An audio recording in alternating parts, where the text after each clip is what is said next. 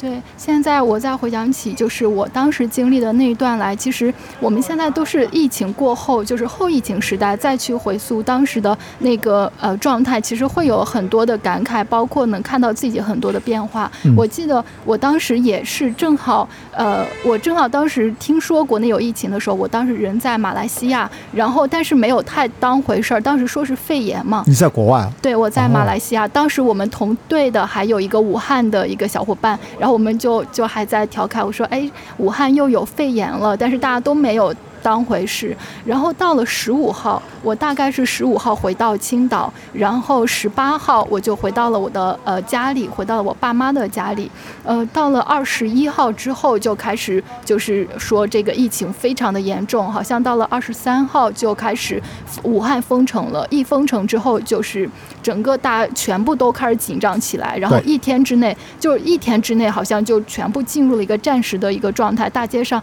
什么人都没有，然后你去买口罩、买消毒品，什么都买不到，就是一个我觉得就是在我的人生经历里面，这是一个最不像。往常一样最紧张、最接近战争时候的一个状态，所以那段时间我自己在家待了有两个多月就没有出门，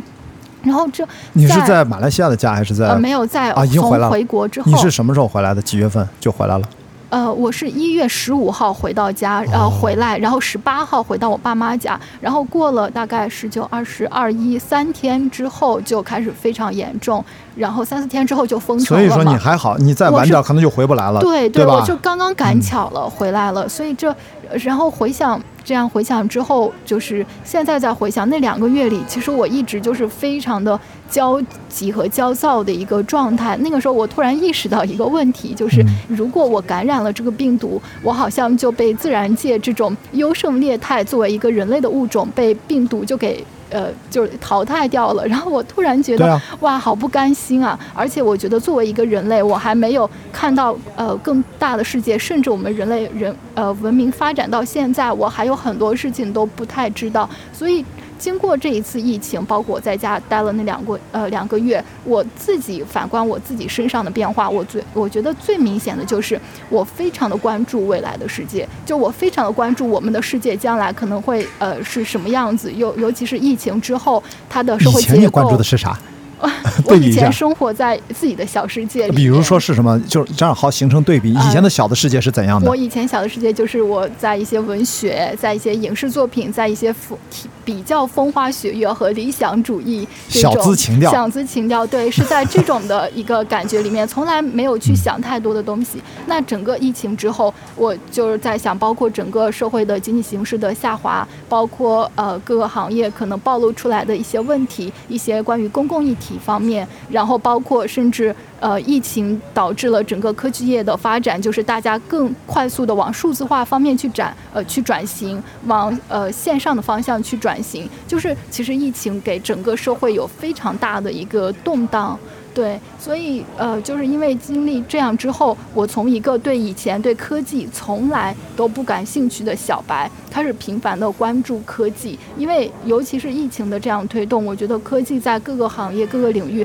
它展现的作用和作用力是越来越大的。所以到后来，我的节目里面又在聊科技，又在聊呃，可能未来的区块链技术，包括我现在在做一档科技类的播客。所以我真的这几个月就对我是一个翻天覆地的变化。为什么是不是当时你觉得这几个月其实相对于去年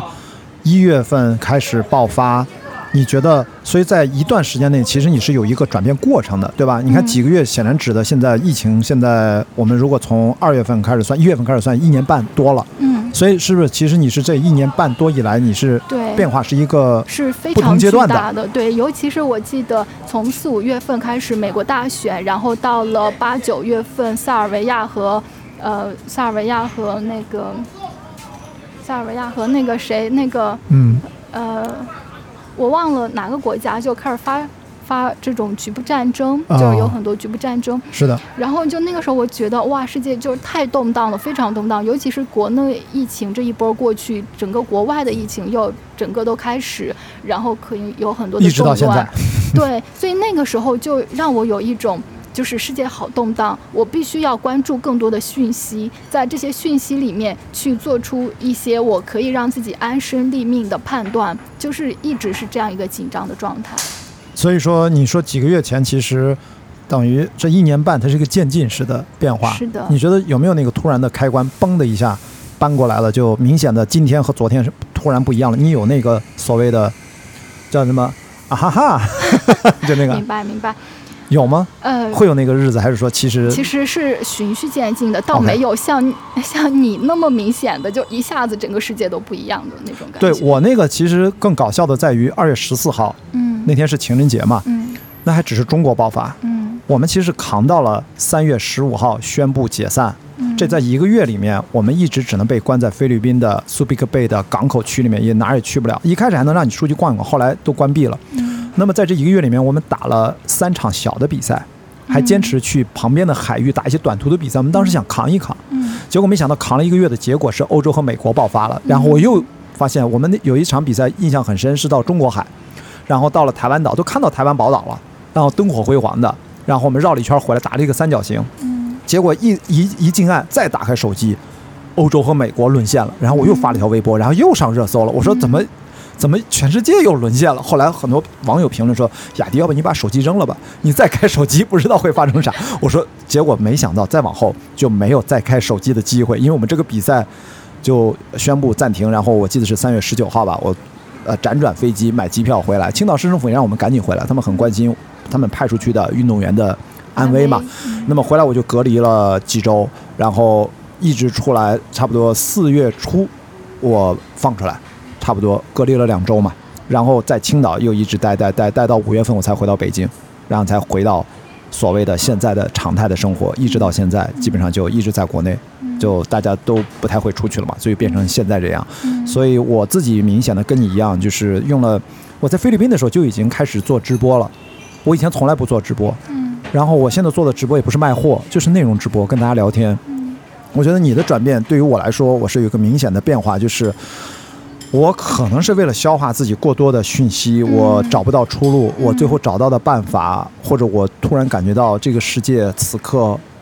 呃，国内的朋友在国内隔离。后来当我回到国内，世界爆发的时候，我发现世界的朋友们都在各自国家在隔离，人和人之间的距离见到一面都不容易，所以我当时觉得倾听与倾诉嗯变得特别重要。嗯